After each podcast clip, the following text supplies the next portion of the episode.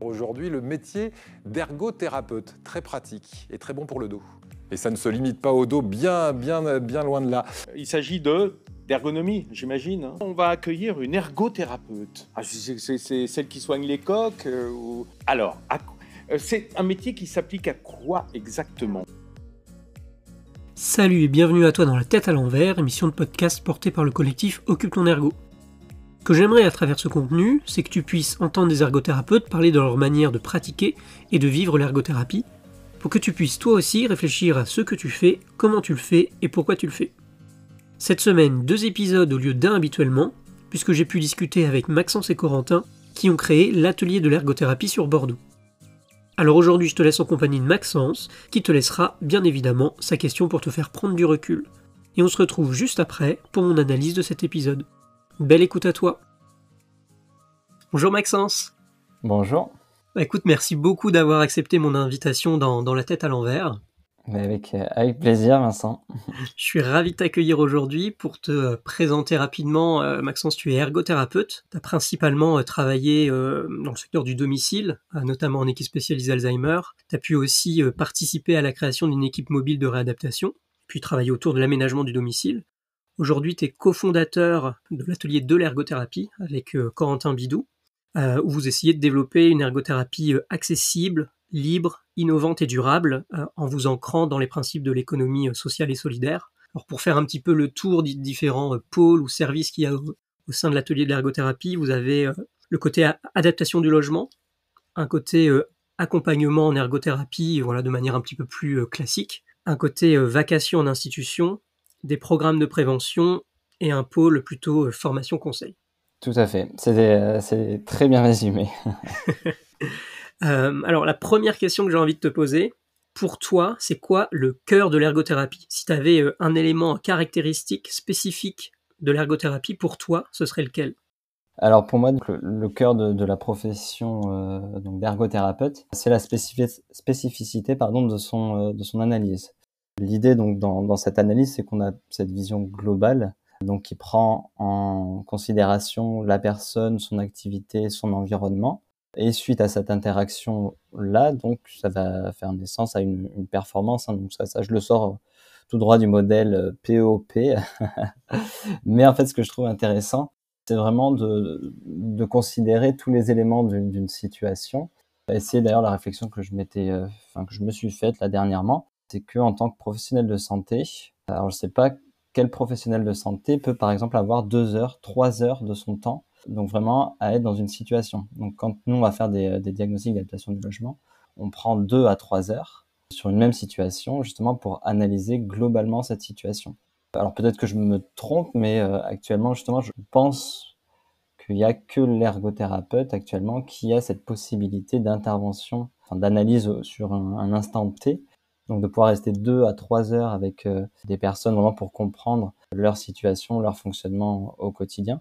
Et donc, si je reviens à cette spécificité-là, c'est de pouvoir analyser tous les éléments, d'avoir ce, ce, process un peu de, détachement et, d'élévation, avec une prise de vue qui, euh, qui, est mobile, qui peut prendre de, la hauteur en comprenant et en essayant de, comprendre tous les angles de, la situation. J'aime bien prendre l'image de, un peu de, la, de la clémentine où euh, chaque corps de, métier en fait c'est le quartier d'une clémentine. Donc euh, il y a le kiné il y a le psychologue il y a, euh, voilà il y a toutes les, professions ortho médecins infirmiers qui vont former ben, avec la personne hein, bien évidemment le bénéficiaire. Et en fait nous l'ergo va, va prendre cette clémentine là et va analyser en fait tout ça.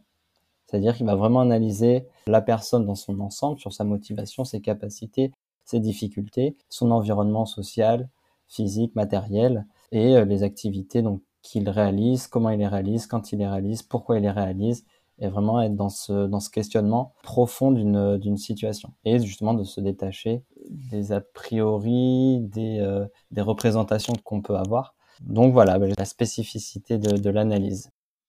J'aime bien cette, cette image de cette métaphore de la clémentine. bah, si je résume un petit peu ta pensée, c'est euh, c'est vraiment cet aspect euh, qu'on va appeler euh, holistique. Alors même si c'est pas forcément un terme que j'aime beaucoup holistique, c'est un peu un mot valise et chacun a sa, sa manière de voir euh, le côté holistique à tous les niveaux. Il y a une forme d'holisme euh, quelque part. Mais en tout cas, c'est une vision holistique dans laquelle on va être sur la personne, l'environnement, l'occupation et les interactions entre ces ces différents pôles et de, de, pouvoir analyser tout cet ensemble-là. C'est ça qui va faire, voilà, si je comprends bien notre spécificité et qui fait qu'on va avoir un regard unique dans les situations et qui demande un peu, comme tu le disais aussi, mais de, prendre le temps de pouvoir le faire, parce que quelque part, quand on va aller explorer uniquement une sphère qui est, euh, est la personne euh, sur des composantes bien particulières, ce qu'on va beaucoup faire dans le milieu, dans le domaine médical, ça va prendre peut-être moins de temps que si on doit euh, explorer à la fois la sphère de la personne sur plein de dimensions, la sphère de l'environnement sur plein de dimensions, la sphère de l'occupation sur plein de dimensions et de mettre tout ça en interaction euh, dans quelque chose de cohérent pour poser son diagnostic et, bien analyser, bien comprendre les choses pour proposer son accompagnement derrière. Mmh, tout à fait, oui. Et puis après aussi, la spécificité, enfin cette spécificité euh, vient aussi du fait qu'on soit dans un que le, modèle euh, de santé actuel est très axé sur cette vision biomédicale et curative. Ce qui fait que nous, par rapport à, notre aspect, donc euh, où on, est vraiment axé sur l'environnement et l'activité, euh, et on va se détacher donc euh, de, enfin de, la personne sur ses troubles, sur ses difficultés. Mais ça, ça, entraîne aussi cette spécificité là, c'est que dans ce modèle de, santé, vraiment, on, se détache de, de ça. Oui, tout à fait. Ce qui fait notre différence et notre, notre complémentarité avec, avec les autres, ce côté de, de l'angle plus large, plus haut qu'on peut qu'on peut prendre et du coup ces compétences plus euh, globales qu'on peut qu'on peut amener, mais en complémentarité avec les autres professionnels qui vont justement pouvoir amener des spécificités plus euh, précises quelque part sur des composantes particulières. Et, euh, et justement, toi, en pratiquant l'ergothérapie, de quoi est-ce que tu as pu prendre conscience? Est-ce qu'il y a eu un élément révélateur à un moment donné?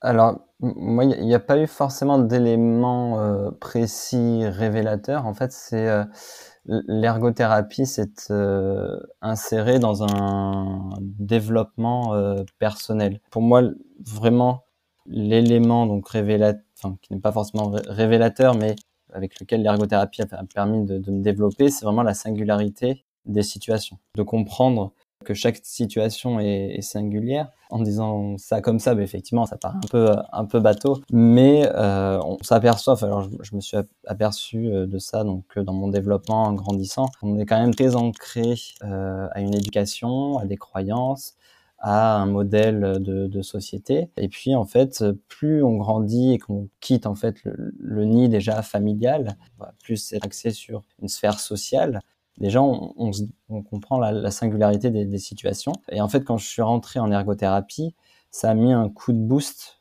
à cette prise de, conscience. Donc en fait, c'était l'idée de dire que euh, il n'y a pas de réponse toute faite et que, mais comme on, en revient sur la spécificité, où on a cette analyse, euh, analyse globale, où on se détache des procédures, des protocoles, euh, des injonctions également, comprendre avant de juger. Euh, c'est des mots, mais comment, comment on le fait? Comment se défaire de, de, tout ça? De représentation des a priori qu'on peut avoir dans certaines situations, sur euh, certaines personnes. Et en fait, l'ergothérapie m'a permis d'avoir, enfin, de, de, renforcer un peu ce, ce mécanisme-là. Même si parfois inconsciemment, on est toujours, enfin, il y a, y a, quand même cette notion de, de jugement d'a priori qui, qui, rentre en compte par rapport à, à, ce que l'on est. Mais vraiment, en fait, l'ergothérapie pour moi était révélateur dans, ce sens-là, d'apporter voilà ce détachement, cette élévation et d'être dans ce dans cette compréhension avant d'être dans le jugement. Comme j'ai dit, hein, sur ça, je suis pas, il y, a, encore un travail à, faire. Mais voilà, c'est, euh, je, pense que c'est le vraiment l'élément clé ça fait écho à un point de vue nulle part n'existe pas. Quelque part, on a toujours un point de vue qui vient de quelque part. On pense de quelque part, on pense de qui on est aussi. Et on a été construit par notre éducation, par euh, la culture dans laquelle on a baigné, dans laquelle on, a grandi. Et euh, ça, ça véhicule forcément certaines directions, c'est une certaine vision des choses mais on est tous différents, donc ce qui fait qu'on a aussi des constructions différentes, ce qui fait qu'on ne voit pas nécessairement tous les choses de la même manière. J'aime bien me représenter aussi euh, les gens comme des petits mondes à part entière, et on a chacun un peu euh, notre, notre monde à nous, et euh, la question c'est plus comment on fait des ponts pour aller dans le monde des autres. Alors il y a des fois il y a des mondes dans lesquels on va aller très facilement et d'autres où ça va être plus compliqué, mais de, de pouvoir comprendre cette singularité là et en tant qu'ergothérapeute c'est hyper important et je pense que tu parlais de la formation un petit peu dans notre formation d'ergothérapeute quand on va parler justement de notre concept phare qui va être l'occupation. Ce que veut dire l'occupation, c'est ça aussi, c'est que euh, faire à manger, bah ça représente pas la même chose chez tout le monde déjà. On est tous différents par rapport à cette à cette question-là. Il y en a pour qui c'est euh, quelque chose d'hyper euh, significatif d'hyper signifiant, c'est hyper important pour eux, ils vont adorer ça, passer énormément de temps, aimer recevoir aussi avec, ça va être un rôle occupationnel qui va être hyper valorisant. Et puis pour d'autres, pas du tout, parce que euh, voilà, le, contexte, la manière dont on a grandi, euh, tout un tas d'éléments font que ça prend une signification totalement différente. Et euh, voilà, je, trouve qu'il y a un petit peu aussi toutes ces idées-là dans, ce que tu dis. Ouais, tout, à fait, hein. tout à fait, tout à fait. Mais après, effectivement, enfin, alors moi j'étais à l'école de, Bordeaux et comme tu le sais, l'école de Bordeaux est basée justement sur, beaucoup de modèles conceptuels. Et en fait, par ces modèles conceptuels, effectivement, c'est des raisonnements qui permettent de comprendre la singularité des situations. Et ça, euh, je trouve ça euh, très fort et, très intéressant. Donc, quand on est euh, ergo, de pouvoir, de pouvoir comprendre ça les modèles sont là aussi pour nous aider à comprendre qu'on est tous différents, même si euh, euh, voilà, on va utiliser des concepts un peu identiques, mais qui vont être personnalisés à la situation qu'on a en face de nous, aux gens qu'on a en face de nous, à ce qui est en train de se passer en face de nous, aux situations qu'on a en face de nous. Et si je reviens sur un PEO, comme tu disais tout à l'heure, bah, la personne c'est jamais la même, euh, donc ça veut dire que ses capacités c'est pas les mêmes, ses envies c'est pas les mêmes, ses besoins c'est pas les mêmes, sa motivation c'est pas la même, sa perception des choses c'est pas la même, ses représentations c'est pas la même. Si on prend après l'environnement, bah, son environnement c'est pas le même, son domicile est différent, peut-être que le quartier dans lequel elle habite euh, est euh, différent, son environnement social est différent aussi également, donc du coup euh, l'impact sur son quotidien va être différent. Et puis ses occupations aussi sont différentes, parce qu'on a tous des occupations différentes, des occupations, on n'a pas tous les mêmes loisirs, on fait pas tous la même chose au même moment, ce serait bien triste. et du coup si on combine tout ça ensemble, bah, c'est vrai qu'on est dans cette singularité-là en, en permanence, ce qui fait qu'on n'a pas de, de réponses toutes faites à apporter. c'est très compliqué pour nous, ergothérapeutes, d'avoir des réponses toutes faites. C'est presque impossible. On est plutôt dans essayer, dans un premier temps, de juste comprendre la situation et de prendre le temps de comprendre cette situation-là. Oui, tout à fait. Après, oui, c'est comme on, quand on le voit en rééduque euh, ou même en, réadapte, peu importe le, lieu d'intervention, on a entre guillemets un, un process et de comprendre. Mais d'abord, on évalue et après, on intervient et après, on, réévalue. Je c'est le process un peu global. Ça, c'est le cadre. Mais dans ça, on a quand même une certaine liberté et flexibilité qui nous permet justement de, comprendre cette situation et d'apporter des solutions, non pas toutes faites, mais personnalisées aux besoins des personnes. Et donc, ce besoin-là, faut l'identifier, faut le comprendre. Ce besoin-là, il est évolutif dans le temps. Il est euh, dépendant de, tous les facteurs qu'on vient, de, vient de dire. Et ça, ouais, c'est vraiment un élément clé euh, de, l'ergo.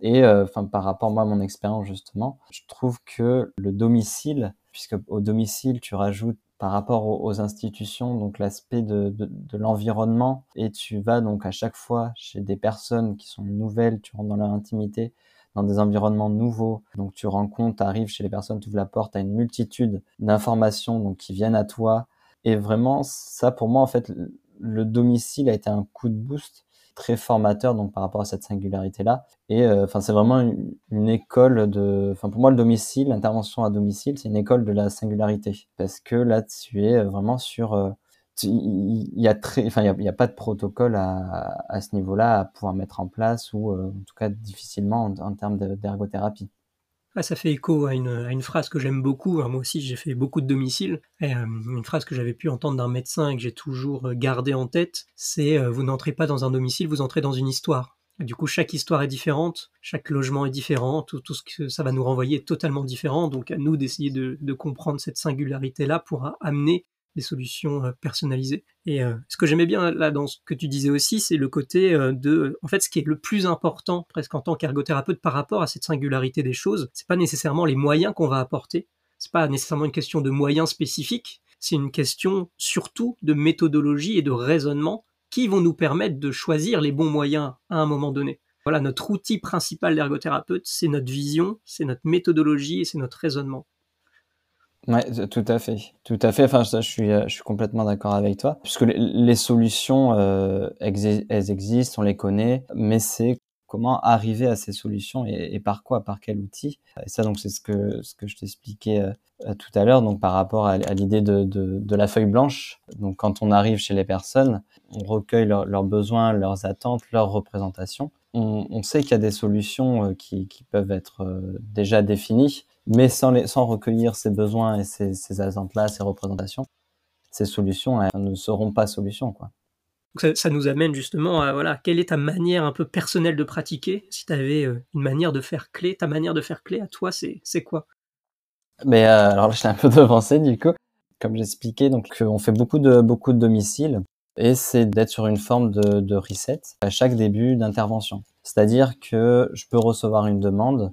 Souvent au domicile, quand on reçoit les demandes, c'est prénom, nom, âge de la personne, le lieu où elle habite. Et si on arrive donc à voir les personnes au téléphone, elles nous expliquent un peu rapidement mais vaguement ce qui leur, euh, ce qui leur arrive. Donc ça déjà ça fait très peu d'informations.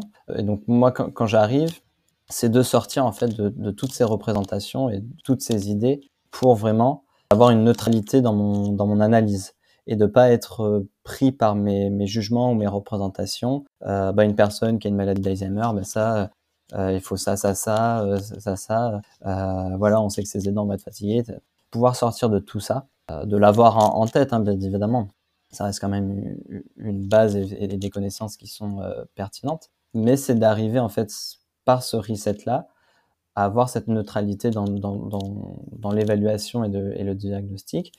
Et donc, euh, moi personnellement, quand je vais au domicile des personnes, j'arrive avec une feuille blanche dans l'idée vraiment de recueillir leurs attentes et leurs besoins, comme je disais, par le biais d'une liberté, d'une flexibilité en fait dans le recueil d'informations. C'est-à-dire, je ne vais pas être freiné, ou du moins j'essaie de pas l'être, par des questionnements précis à avoir, par des jugements, voilà, l'idée c'est de pouvoir rester le plus neutre possible et ce reset là fait que j'essaie du moins d'être neutre et d'avoir l'analyse la plus euh, globale et de ne pas m'enfermer sur un aspect de la situation et pouvoir peut-être oublier euh, certaines choses qui peuvent euh, graviter, graviter autour.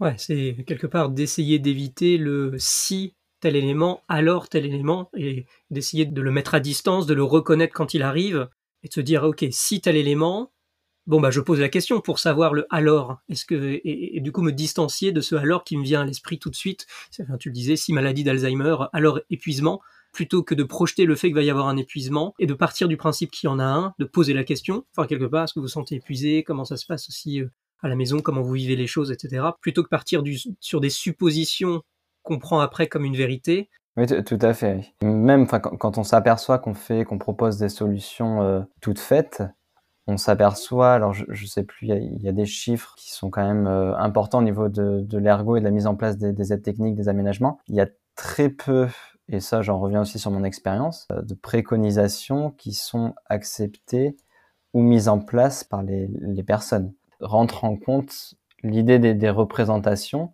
Euh, un tapis au milieu d'une pièce, ce n'est pas qu'un tapis au milieu d'une pièce. C'est-à-dire qu'à travers ce tapis-là, il y a des représentations, ça peut être euh, son meilleur ami, son père, sa famille qui euh, lui a offert ce, tapis-là. Ça peut être un objet spécifique, euh, l'environnement, le domicile d'une personne a une symbolique. Et ce, cette page, page blanche, en fait, me permet de recueillir cette, cette symbolique-là aussi.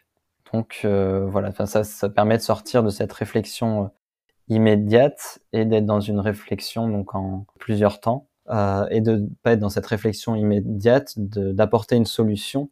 Les personnes en face de nous, ils attendent des réponses. Et moi, donc, dans l'idée, dans ma pratique, ce que j'essaye de faire et de, de proposer, c'est d'abord de comprendre, d'analyser, et après, donc d'être dans la réflexion et dans la proposition de, de solutions. C'est vraiment ce séquençage qui permet en fait d'être dans cette analyse, qui permet d'avoir cette analyse plus, plus globale si je te suis bien, d'être en trois temps. D'abord un temps de compréhension, donc de discussion, de compréhension en essayant d'enlever de, nos raccourcis mentaux qui peuvent arriver, et puis notre cerveau qui veut tout de suite arriver aux solutions, mais vraiment de prendre ce temps de, discussion, de compréhension, puis après, avec euh, euh, tous ces éléments-là, de pouvoir avoir un temps d'analyse de la situation, pour proposer des solutions en accompagnement ensuite, mais de bien dissocier ces trois, ces trois étapes-là au départ. J'aime bien cette idée parce que derrière, c'est vrai qu'en tant qu'ergothérapeute ou en tant que soignant de manière générale, on est assez formaté solution. On est, euh, voilà, notre rôle aussi, c'est d'apporter des solutions, enfin, quelque part, euh, de solutionner des situations, des problématiques. Et là, ça demande aussi de, de freiner sa pensée, d'aller moins vite, de ralentir, côté, le côté un peu slow euh, de la chose, pour pouvoir prendre le temps de qui va permettre ensuite d'apporter les, bons accompagnements, les bons conseils, euh, en gardant l'expérience des, personnes qu'on a en face de nous. Tout à fait. Mais l'inconvénient, enfin, je suis toujours dans, ce travail-là, c'est-à-dire que ne, pas apporter cette réponse euh, parfois directement. Il peut y avoir une, sorte de, frustration puisque la, personne en face de nous, ben, elle a des attentes, mais on répond pas forcément à, à ces attentes de manière précise. Donc il y, a aussi parfois cette, notion de, frustration qui peut être euh, qui peut être présente. Donc ça veut dire qu'il y a, a peut-être une notion aussi de communication, d'explication de notre processus, de notre méthodologie, de comment on va faire pour éviter aussi cette frustration en disant bah là je commence par euh, cette étape-là de compréhension, je vais essayer d'analyser un peu les choses et, après on passera à la phase de euh, un petit peu de conseils qu'on discutera ensemble, qui est pas un conseil descendant en disant voilà ce que vous devez faire, mais des propositions, des conseils qu'on discute. Exactement, c'est tout à fait ça. Justement, qu'est-ce que ça produit euh, dans tes accompagnements ensuite? Est-ce que tu as une expérience un peu marquante à nous, à nous présenter? Où tu as pu un peu mettre tout ça en place et qu'est-ce que ça, qu'est-ce que ça a amené? Alors oui, justement une, expérience il y a à peu près euh, un mois. Donc sur un diagnostic d'adaptation du logement, la fille me téléphone. Elle a besoin de, conseils pour mettre en place des, des aides techniques et des, des aménagements pour faciliter l'accompagnement de, de, sa mère qui est atteinte d'une maladie euh, neurodégénérative. Et donc en fait, euh, donc quand je, vais chez, euh, chez cette personne, donc toujours par la page blanche. je relève toutes les informations, euh, les besoins, les, euh, vraiment le, le processus. Alors au début, j'oriente un peu ma, mon entretien sur, euh, sur la personne qui a été orientée, donc la, mère. Et puis de, de, fil en aiguille, en fait, en sortant de juste de la situation de, de la mère, j'ai pu voir donc que la fille, elle était en situation d'épuisement. J'ai pu également voir que le, euh, le, le père lui était en situation également donc d'épuisement avec euh, des troubles, alors des troubles risque de chute, mais que les solutions en fait que je devais proposer se détachaient juste de, la mère en fait. Euh, L'idée c'était d'avoir cet ensemble, cette vue globale, puisque les solutions qu'on a trouvées euh, en commun avec la, la fille euh, et le, le père, bah, c'était des, des, solutions auprès des, des aidants familiaux, auprès d'elle, de la fille, auprès du père également. C'était considérer en fait même sur les, les, aménagements et les adaptations donc, de la salle de bain par exemple, les préconisations qui ont été faites. Donc elles étaient aussi pour le euh, pour le mari, mais aussi pour les aidants familiaux et aussi pour les aidants euh, professionnels. Voilà, donc cette, cette globalité, c'est vraiment ce, qui fait en fait la, spécificité. Donc on revient à la première question de, de l'ergothérapeute. Si je m'étais juste axé en fait sur le, les problématiques de, de la de la mère avec la maladie euh, donc euh, neurodégénérative, j'aurais oublié beaucoup de choses en termes de, de solutions, d'aménagement, d'aide technique, et j'aurais répondu, euh, j'aurais pas répondu à la situation de manière globale, j'aurais répondu juste à une, une partie de la, de, la, de la situation. Sur cet entretien-là, ce qui était aussi intéressant, c'est que euh, la fille, en fait, avait déjà des idées d'aménagement, déjà des, idées de solutions, le mari également. L'idée, c'est aussi de se détacher du sachant, expert, euh, d'être au médiateur de solutions que juste d'être un, euh, un professionnel qui va apporter la solution. Souvent, ce qui est intéressant aussi, c'est que je m'aperçois en fait sur les échanges que les personnes ont ces solutions-là, ils savent qu'elles existent, et parfois les solutions qu'elles ont en tête, moi, j'y avais pas forcément pensé et que c'est elles qui vont m'apporter la, solution. Ou alors, je vais partir de leur solution pour dire, bah oui, excellente idée, mais il faudrait peut-être, je, vais rajouter un petit truc en plus. Mais en fait, euh, leurs solutions sont le tremplin parfois pour la, solution euh, finale. Détacher donc de ce côté, euh, oui, on est ergothérapeute, on a des connaissances, on sait euh, partir dans une forme de neutralité, de, jugement et de connaissance en amont des situations, qui va permettre d'avoir euh, ce type de, de déroulé là voilà, c'était une petite ex expérience donc que, j'ai connue. Là, ce qui a été hyper important, c'était euh, de pas seulement voir euh, l'activité de cette personne chez elle, peut-être voilà prendre sa douche et de voir son environnement physique et quelque part et c'est tout, mais c'était aussi de comprendre l'environnement social de la personne, de voir sa fille comment elle réagit, comment elle comprend les choses, le mari dans quelle situation il est aussi, comment il voit les choses, comment il comprend les choses, quel type de solution ils ont déjà pu envisager, quel type de solution ils sont prêts à envisager ou à ne pas envisager. Et euh, c'est en croisant toutes ces données-là qu'on va pouvoir apporter ensemble, et c'est ce que tu disais très justement, euh, en commun, en, formant une équipe, quoi, quelque part, avec chacun ses savoirs, et les savoirs de l'expérience sont euh, super importants, pouvoir trouver bah, la, solution la plus adaptée à la situation précise, et pas la, solution la plus adaptée de manière générale.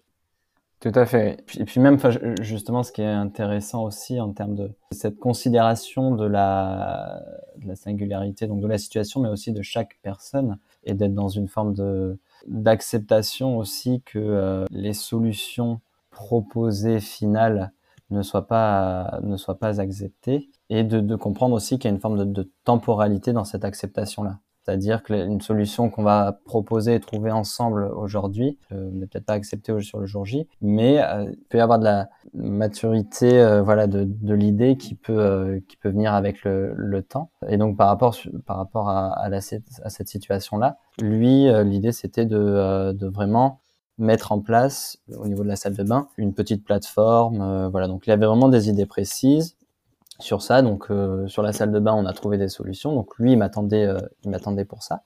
Euh, mais je lui ai parlé donc d'autres choses, une rampe en fait, de mettre en place une rampe au niveau de, d'escalier pour accéder justement à cette salle de bain. Et lui, il était au départ absolument pas d'accord sur sur ça. Et en fait, donc un mois après, il y a la semaine dernière justement, je les ai contactés pour savoir en termes d'évolution de la situation, savoir s'il y avait pu avoir une réflexion. Et il s'avère que donc les solutions proposées au niveau de la salle d'eau n'avaient pas été mises en place, mais par contre les solutions au niveau des escaliers et de la rampe avaient été mises en place.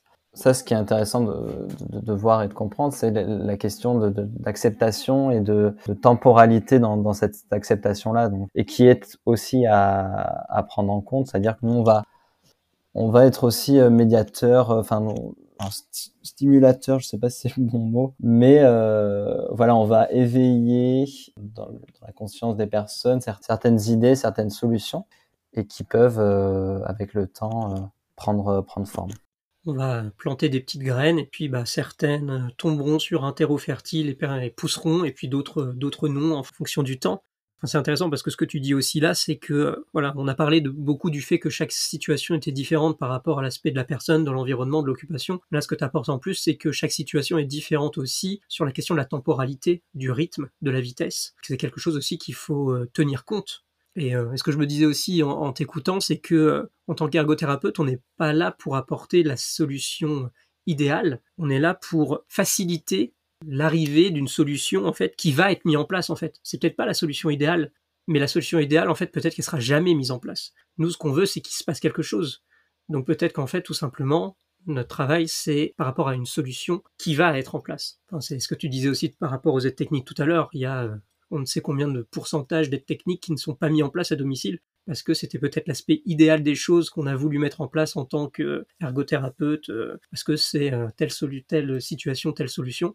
Mais en fait, ce qu'on veut, c'est qu'il se passe quelque chose plutôt qu'il ne se passe rien.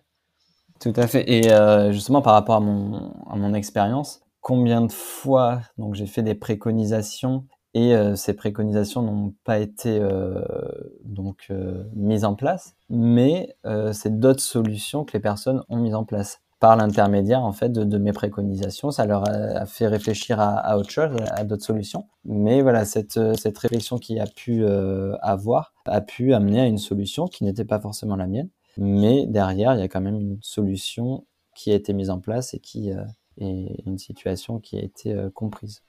Pour terminer, j'ai envie de te demander quelle est la question tu as envie de laisser aux ergothérapeutes qui nous écoutent. Si tu avais une question inspirante en lien avec un peu tout ce qu'on s'est dit jusqu'ici, ce serait laquelle?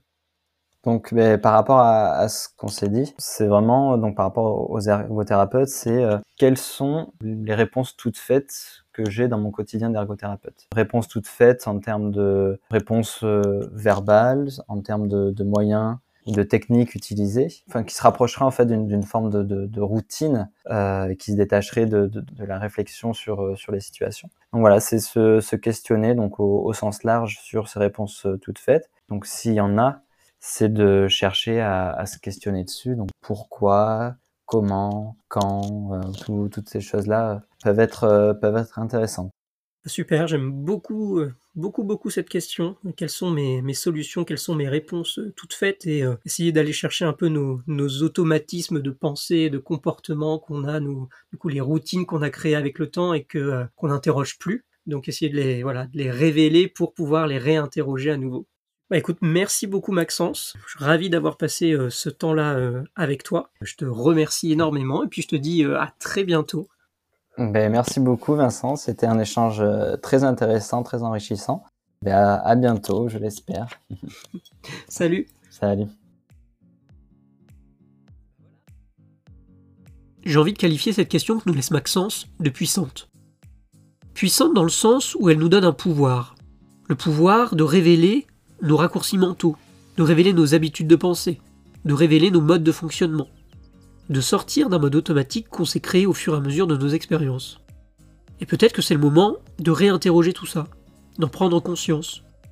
Je trouve que cette question, elle fait l'effet d'un éveil, ouvrir un œil, les deux, pour pratiquer en pleine conscience, ici et maintenant, sans se projeter directement sur les solutions envisageables pour lesquelles notre cerveau est parfois formaté, sans tomber dans le piège des raccourcis, mais en gardant à l'esprit que la situation est unique, et que même si elle ressemble à d'autres situations vécues, elle est bien différente. Pouvoir garder une forme de flexibilité psychologique, pour aborder les choses avec un regard neuf, une page blanche. Laisser à distance nos pensées automatiques sans pour autant les laisser totalement de côté. Notre expérience reste précieuse, mais l'utiliser au moment où on en a réellement besoin.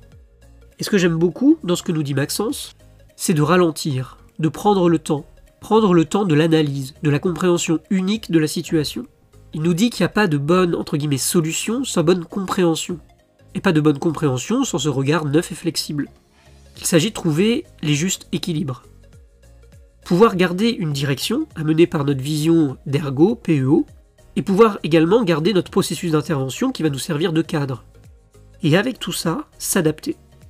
Même si des destinations sont similaires, pouvoir refaire sa douche par exemple, le chemin pour y arriver sera différent, et plus ou moins long, sinueux, difficile.